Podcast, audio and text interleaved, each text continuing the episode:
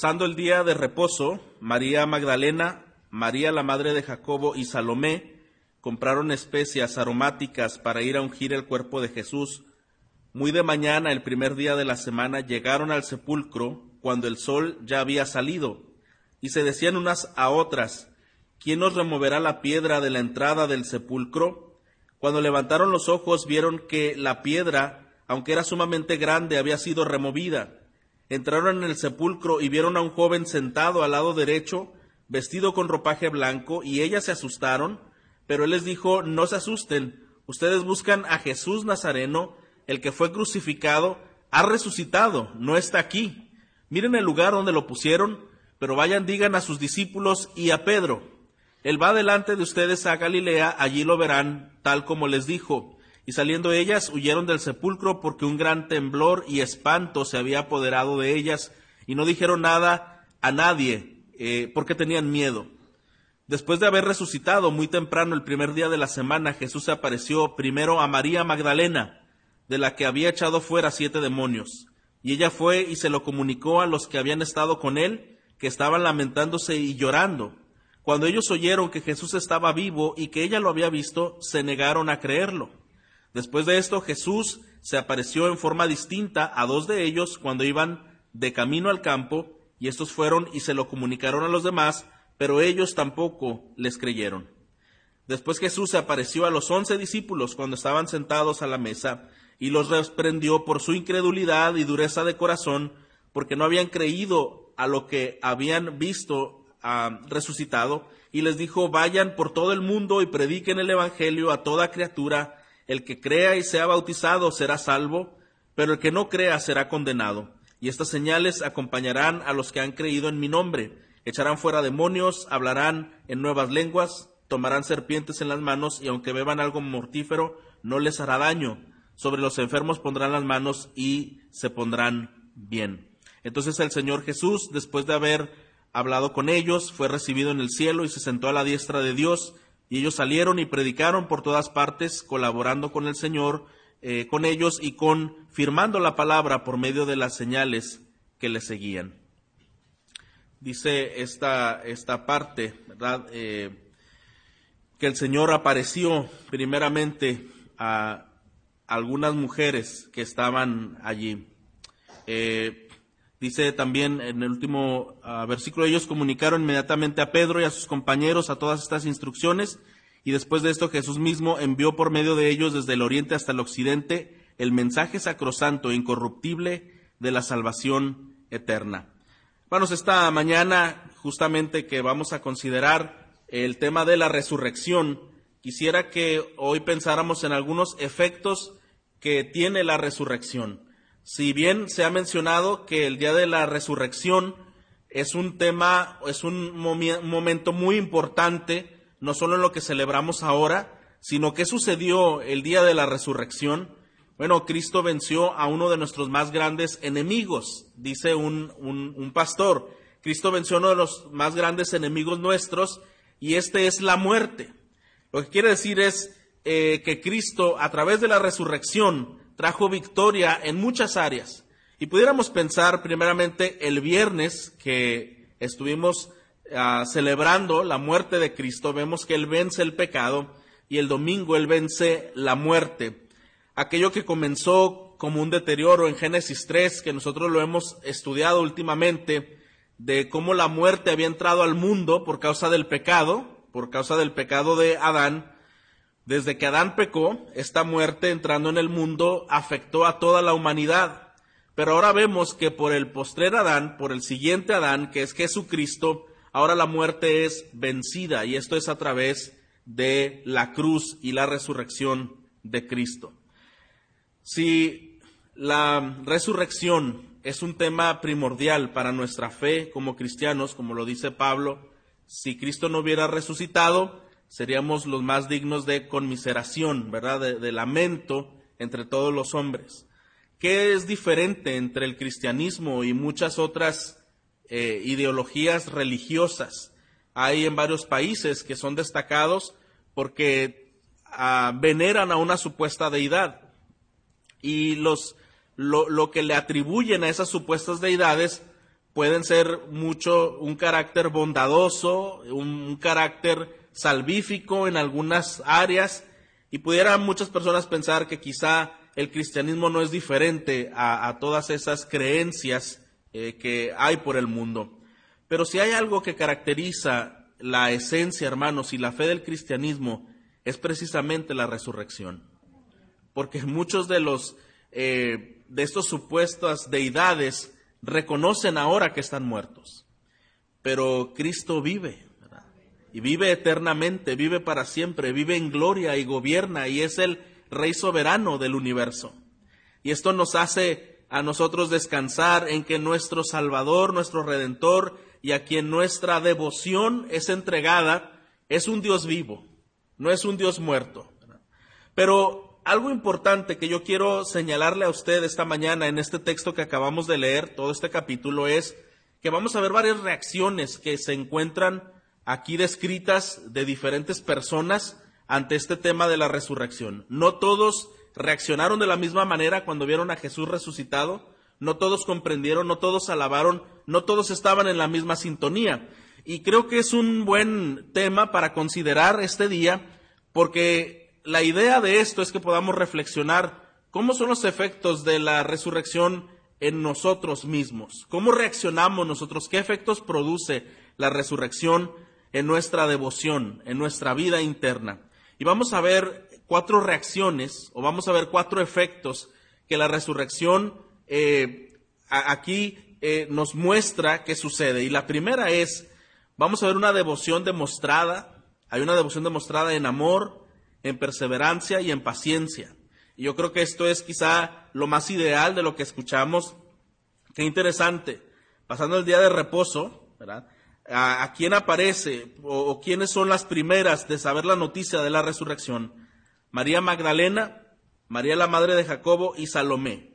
Mujeres, No, no son el grupo de los discípulos, no eran los más cercanos eh, a quienes había instruido para algo especial.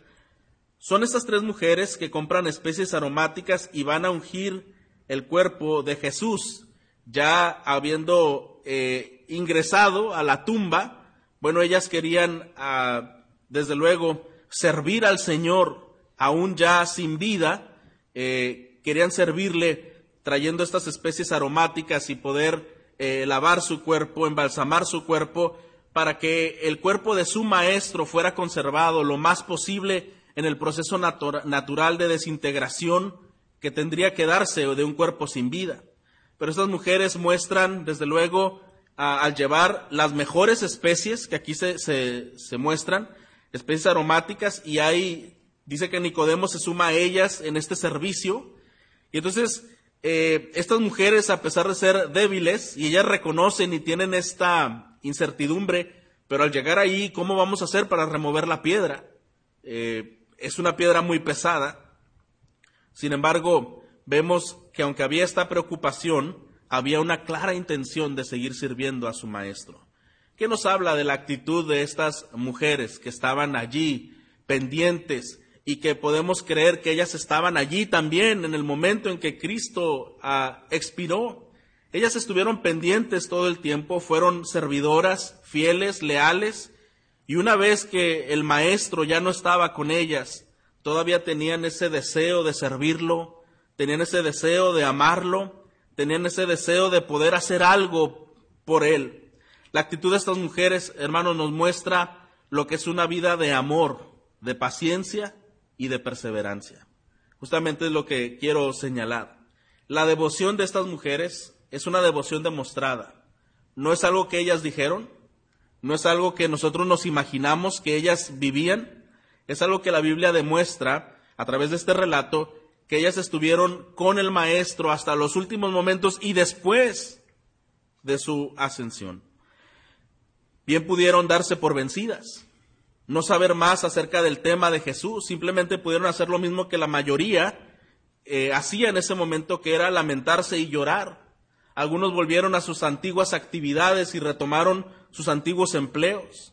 Pero en cambio vemos en estas mujeres su lealtad y amor al Señor y esa lealtad y ese amor al Señor permitieron que ellas tuvieran el privilegio, el privilegio de ser las primeras en ver al Cristo resucitado. Qué gran honor les es concedido a ellas de ser las primeras de tener noticias y de poder ver al Cristo resucitado. Ahora, ¿qué nos enseña esto, hermanos? Que en efecto, cuando personas esperan en silencio, con paciencia, con amor, con perseverancia, esperando en silencio, sufriendo en silencio, hay gran recompensa. ¿Está de acuerdo, hermano? Me temo que quizá lo que puede caracterizarnos ante situaciones adversas, hermanos, puede ser a veces cierta falta de madurez, en la que en la vida cristiana, el tiempo de la prueba, eh, podemos batallar en confiar en Dios, aunque quizá podemos decir que estamos confiando en Él, pero a la vez que decimos que confiamos en Él, podemos también estar expresando queja, descontento, enojo, miedo, contaminamos el ánimo de otros, etcétera. Pero es necesario, hermanos, que estas cosas se den, porque otra vez las pruebas en nuestras vidas solamente van a revelar lo que verdaderamente hay en nuestro corazón. Estas mujeres sufrían la pérdida del maestro. Estas mujeres estuvieron ahí hasta los últimos instantes, pero había un corazón devoto, había un corazón agradecido y desde luego una, un sufrimiento silencioso, en paciencia y con una actitud adecuada.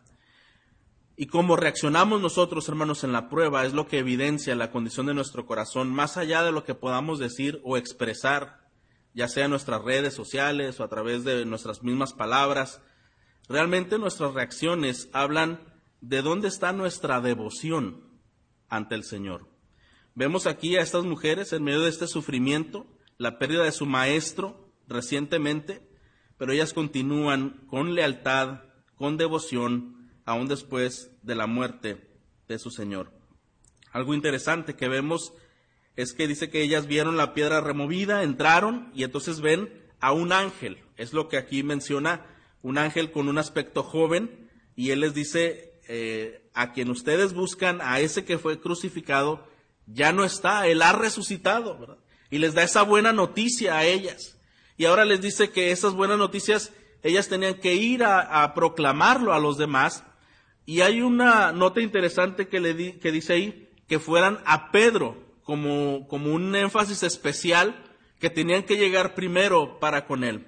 Ahora, dice que en ese instante, instantes después, se menciona de María Magdalena, que fue la primera que recibió o vio más bien la aparición del Señor resucitado. Pero hay algo que, que el autor quiere resaltar de María Magdalena, dice, de la cual le salieron siete demonios, ¿verdad? De la cual fue liberada de siete demonios. Es un dato curioso, pero también importante, ya que los discípulos cercanos a quienes apareció primero eh, no tuvieron la misma reacción que ella, y ni siquiera fueron ellos los, los primeros, sino que fue primero antes a estas mujeres, pero con un especial énfasis fue a María Magdalena, una mujer que de acuerdo a lo que aquí nos dice, pese a un difícil y escandaloso pasado, vemos a una seguidora fiel de Cristo que había sido transformada por el Evangelio. Y tiene mucho sentido, hermano, lo que las escrituras muestran con una enseñanza que da Jesús. Acompáñeme a Lucas capítulo 7 sin perder Marcos 16. Vamos a Lucas capítulo 7. Y vamos a buscar versículo 36 en adelante.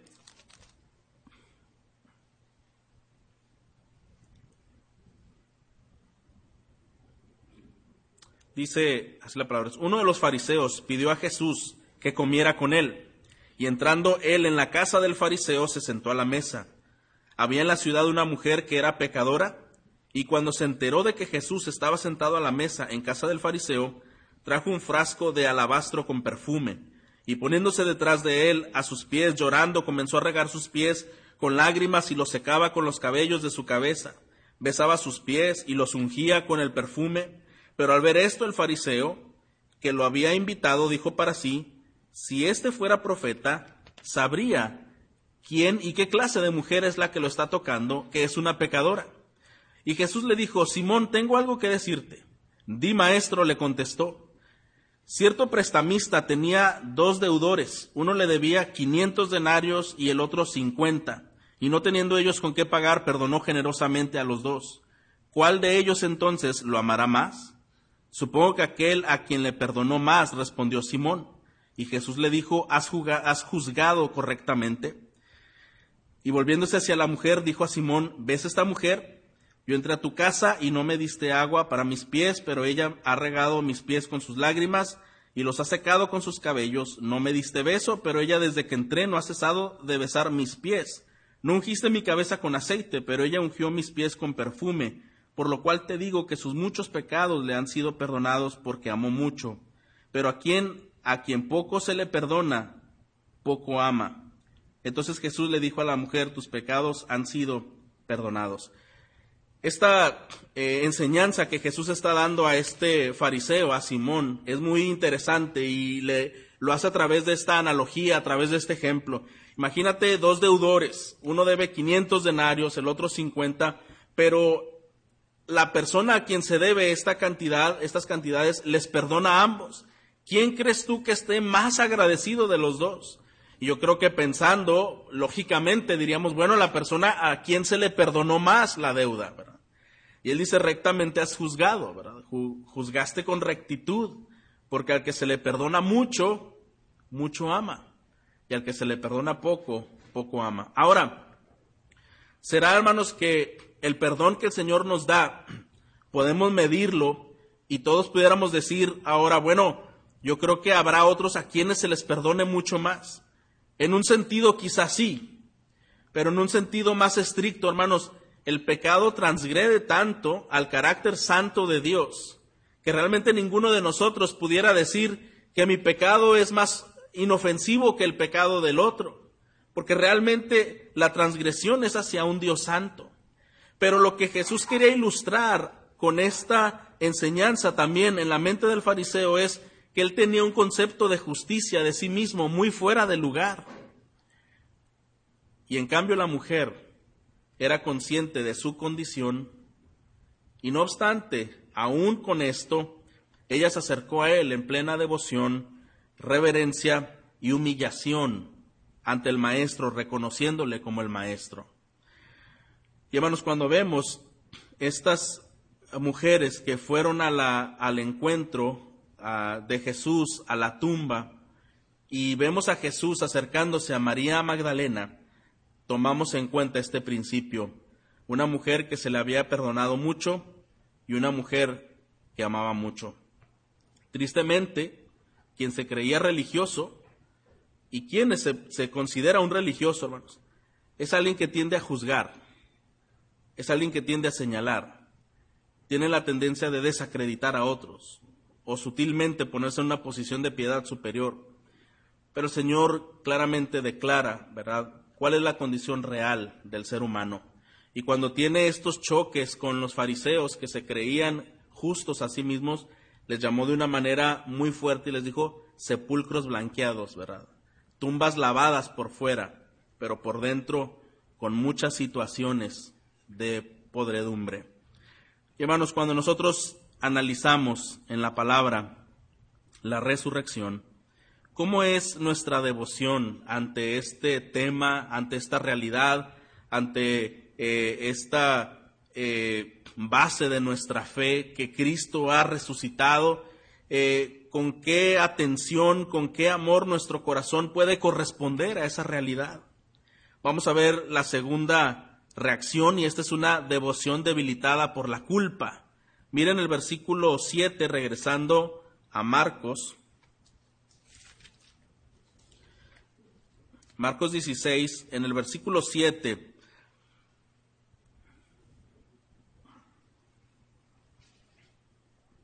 Pero vayan, digan a sus discípulos y a Pedro, ¿verdad? Ellos tenían que decirle que el Señor iba adelante en Galilea, y dice, bueno, ahí lo verán tal como les dijo. Esta Jesús tiene un interés muy especial en que Pedro fuera uno de los primeros después de las mujeres en saber acerca de su resurrección. Pedro constantemente, hermanos, si, si, recordamos cuál es el carácter de Pedro, cómo era el temperamento de Pedro, vamos a recordar que luchaba constantemente con una crisis de fe. Por lo general, ese temperamento lo empujaba hacia dos, hacia dos extremos. Y pudiéramos pensar en algunos ejemplos de esto. Cuando el Señor está lavando los pies de los discípulos, Él se niega, ¿verdad? Dice, no, no, tú no me puedes lavar a mí porque tú eres el maestro. Eh, cuando desenvaina la espada, ¿verdad? Y ataca también, eh, tenía actitudes impulsivas. Primero pretendía ser muy firme y aseguraba una lealtad férrea, pero por otro lado, hermanos, sus esfuerzos fallidos lo hacían descender hacia una profunda tristeza y aislamiento. Y en esos choques estaba Pedro. Los últimos momentos que tuvo contacto con el Maestro, Pedro había asegurado que estaría con el Señor hasta su último momento, hasta la muerte. Y el Señor le dijo, mira, antes de que el gallo cante tres veces, tú me vas a negar tres veces. Y Pedro siguió a Jesús todo el trayecto que Jesús fue al Gólgota. ¿Cómo siguió Pedro a Jesús? Dice la Biblia, si usted ve en los evangelios, una y otra vez dice, y Pedro lo seguía de lejos. Y lo seguía de lejos, lo seguía de lejos. Varias veces se, se pronuncia esas frases de que Pedro estaba a la expectativa, eh, con una óptica lejana, no queriéndose involucrar, no queriéndose identificar y esto lo, sabemos cuando es descubierto y una mujer le dice, tú eres de los Galileos, tú ibas con, con ese hombre, con Jesús, tú eres de ellos, y entonces él efectivamente le niega tres veces. Pero el Cristo resucitado, cuando aparece y envía el mensaje a Pedro, antes que los otros, es porque el Cristo resucitado, una vez más, hermanos, estaba dispuesto a restaurarlo, y de aceptar el arrepentimiento con el que Pedro ah, expresó en su vida. ¿Y quién fue Pedro después en la historia? Un gran predicador, un apóstol del Evangelio. Pedro es la figura en la que nosotros descansamos como cristianos cuando reconocemos nuestros altibajos en nuestra fe, ya que cuando recordamos que Dios no solo ve lo que somos, sino Él ve lo que seremos. Así lo hizo en Pedro, ¿verdad? No solo vio esos impulsos, esos ímpetus, esos errores constantes, pero él sabía de Pedro que sería un gran apóstol, un gran predicador del Evangelio, y la paciencia del Señor estuvo sobre Pedro. Y en eso nosotros descansamos al saber que el Señor no solo ve lo que somos, sino que ve lo que seremos. Quizá entre nosotros, hermanos, haya creyentes que han aflojado su paso, Probablemente a causa de la culpa se han vuelto lentos o distantes. Pedro, por causa de esa culpa de haber negado al Señor, se mantenía de lejos, se mantenía distante y seguramente estaba en una profunda tristeza. Hay creyentes que pueden estar consumidos por la culpa y son estancados en el avance de su andar cristiano y de su crecimiento. Pero nuevamente, hermanos, cuando vamos al Evangelio y vemos estos ejemplos, Cristo quien venció el pecado, quien venció la muerte, ha libertado al creyente, perdonándolo, como hemos dicho antes, de todos sus pecados, no solo de los pecados presentes. Hemos dicho que Cristo ha, perdonado los pecados presentes, pasados y aún futuros. Yo tenía un poco de, problema pensar en esa realidad y, recuerdo escuchar un argumento donde dice, bueno, Cristo te perdonó todos los pecados que entonces eran futuros, ¿verdad? Cuando Él fue a, la cruz por mí. Y cada pecado de el creyente verdadero es perdonado por la gracia del Señor. Esa gracia y ese perdón, hermanos, ese amor hoy nos lleva a la reflexión de cómo se encuentra nuestra devoción, nuestro andar por fe. ¿Será que nuestra devoción es caracterizada como el de estas mujeres, que aunque eran débiles, que aunque no eran personas muy cercanas en un sentido, si eran devotas, serviciales, y había amor, había perseverancia, había paciencia, había un, silencio, un, un sufriente silencio, o quizás somos más como Pedro, que, que la culpa puede estarnos apartando de regocijarnos de las enormes verdades y realidades espirituales que tenemos por gracia y por la resurrección de Cristo. Solo el perdón, hermanos, y la gracia restauradora de Cristo, que ya fueron efectuadas en la cruz, pueden reivindicar nuestro ser y traer ese gozo a nuestro corazón. Pero vamos a ver un tercer efecto, una tercera reacción ante la resurrección de Cristo. Y esta es una devoción detenida o interrumpida por la incredulidad. Miren el versículo, ah, bueno, en el 9, después de que resucitó y llega María Magdalena, de la que había echado fuera siete demonios, ella fue y se lo comunicó a los que estaban con él. Y en ese momento ellos estaban lamentándose y llorando. Versículo 11.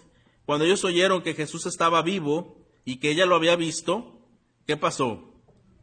Se negaron a creerlo. No pudieron creer, no, no hubo incredulidad en su corazón y no pudieron creer esta verdad. Ahora mire lo que dice en el versículo 12. Después de esto Jesús se apareció en forma distinta a dos de ellos cuando iban de camino al campo y estos fueron y se lo comunicaron a los demás, pero ellos tampoco les creyeron. La reacción de los discípulos, por un lado, no debería de sorprendernos. No hace mucho, hermanos, nosotros estudiamos el Evangelio de Juan y vimos el discurso del aposento alto que Jesús pronunció y acompañado de sus discípulos.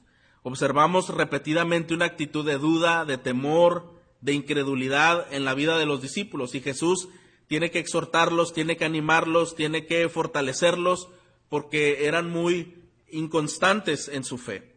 Y el Señor Jesús con grande paciencia, pero con firmeza, les enseñaba y les declaraba las cosas que estaban por venir. Después de la crucifixión vemos que algunos simplemente, de estos discípulos, simplemente regresaron a sus antiguos trabajos y a sus antiguas actividades. Volvieron a la pesca, volvieron a, su, a su vida normal. No se mantuvieron meditando en las promesas del Señor que resucitaría y esa misma falta de meditación dio lugar a la duda y a la incredulidad. Y una vez, hermanos, que se da lugar a la incredulidad, se da lugar al desánimo y a la desesperanza. Pero el Señor se acerca ante ellos, exhortándolos, animándolos, declarándoles que Él es el Maestro, que Él es su Maestro. Y en este punto es interesante saber que quizá nosotros, entre nosotros se pueden encontrar también creyentes desanimados, detenidos en su andar cristiano por la incredulidad. Mire lo que dice en el versículo 14 Después Jesús se apareció a los once discípulos cuando estaban sentados a la mesa y los reprendió por su incredulidad y dureza de corazón, porque no habían creído a lo que lo habían visto resucitado. Entonces el Señor viene y reprende, pero no es una reprensión de juicio, no es una reprensión de castigo, es una reprensión sí de ubicación, es una reprensión para nuevamente apelar a su fe para poder reaccionar a sus convicciones y entonces ellos tienen que reaccionar ante esto. En este punto, como acabo de mencionar, hermanos, ellos estaban detenidos en su productividad espiritual, habían regresado algunos de ellos a sus actividades y otros simplemente se encontraban llorando y eh, luchando contra estos sentimientos de pérdida. Ahora, esto es un tema muy delicado cuando hablamos de la incredulidad, ya que la incredulidad es la raíz de todos los demás pecados, y esto lo hemos dicho también antes. Cuando no se cree en la suficiencia de Dios, cuando no se creen en las promesas de Dios, entonces comenzamos a codiciar toda clase de cosas que únicamente nos van a arrastrar más al pecado y a la autodestrucción. Y el Señor oportunamente llega, no después de mucho tiempo, ¿verdad? Al tercer día de resucitar, él llega ante los discípulos eh, y entonces ah, viene a consolarlos, viene a fortalecerlos, viene a reprenderlos y viene a animarlos. parece que los discípulos habían hecho una pausa a su fe, a sus labores de evangelista, simplemente eh, querían llevar nuevamente su vida común, pero no pasa mucho tiempo cuando el Señor al tercer día de haber muerto resucita y aparece ante ellos y declara lo que ellos tendrían que hacer. Ahora, el Señor les está infundando, hermanos, nuevas, nuevas fuerzas. Él los consuela, Él los reconforta con su palabra y les declara lo que va a hacer. Y vemos ahí nuevamente al Señor, cómo los efectos de la resurrección están trayendo vida y están trayendo ánimo al corazón de creyentes, de los discípulos que habían detenido su devoción. Y vamos a ir al, al último efecto o reacción, el punto 4, una devoción desplegada, una devoción desplegada por los efectos de la resurrección. Versículos 15 al 20. y les dijo a estos discípulos, vayan por todo el mundo y prediquen el Evangelio a toda criatura. El que crea y sea bautizado será salvo, pero el que no crea será condenado. Y estas señales acompañarán a los que han creído en mi nombre. Echarán fuera demonios, hablarán en nuevas lenguas, tomarán serpientes en las manos y aunque beban algo mortífero, no les hará daño. Sobre los enfermos pondrán las manos y se pondrán bien. Bueno, dice que una vez dicho esto, el Señor asciende, recibido en el cielo, sentado a la diestra de Dios, y ellos salieron a predicar por todas partes. Dice que incluso desde Oriente hasta Occidente llevaban el mensaje incorruptible de la salvación eterna. Ellos se comienzan a desplegar y comienzan a servir y comienzan a impactar a través del Evangelio. En el Evangelio de Juan vemos al Señor decirles a los discípulos que ellos harían mayores cosas que la que el mismo Señor Jesús había hecho, que todo lo que pidieran al Padre en su nombre, Él lo concedería. Vemos también que eh, Jesús les dice que era necesario que Él se fuera para que el Espíritu Santo viniera, el consolador. Y en el libro de los Hechos vemos los resultados de la llegada del Espíritu Santo. Trae de nuevo, trae poder a los discípulos para proclamar el Evangelio y las señales que aquí se mencionan, las señales dadas en este texto, eran únicas para estas personas, primeros seguidores de Cristo, o incluso en la primera iglesia había ciertas señales todavía vigentes. No obstante, hermanos, el poder espiritual y el denuedo son elementos activos que están presentes en la vida de creyentes piadosos. ¿Está de acuerdo? Ese poder espiritual, ese denuedo, esa piedad, es parte de una persona que ha nacido de nuevo por la obra de Cristo en la cruz y su resurrección. Y un nacido de nuevo por el Evangelio tiene al Espíritu Santo en su vida. Y el Espíritu Santo es la vida de Cristo en su ser. Con ello el poder para vencer la tentación y el poder y el deseo para anunciar el Evangelio. Lo que podemos concluir, hermanos, eh, es que la resurrección debe producir en nosotros, a través del Espíritu Santo que mora en nosotros, ese poder, ese denuedo, ese interés, ese gozo para compartir la palabra de Cristo. Yo quisiera hacerle una pregunta para terminar este tema. ¿Cuál de estas realidades describen mejor su devoción? ¿Cuál de estos efectos son los que la resurrección está eh, acercándose hacia usted? Una devoción demostrada en amor y paciencia una devoción debilitada por la culpa, una devoción detenida por la incredulidad o una devoción desplegada por los efectos de la resurrección. Hermanos, cuando estamos delante del Señor, Él desea que cada uno de nosotros podamos vivir en libertad espiritual delante de Él y podamos desplegarnos en su obra, trayendo a los demás este mensaje de verdad de la gloria de Cristo. Gracias al Señor por llamarnos, por rescatarnos. Gracias al Señor por resucitar nuestro Cristo resucitado, ¿verdad?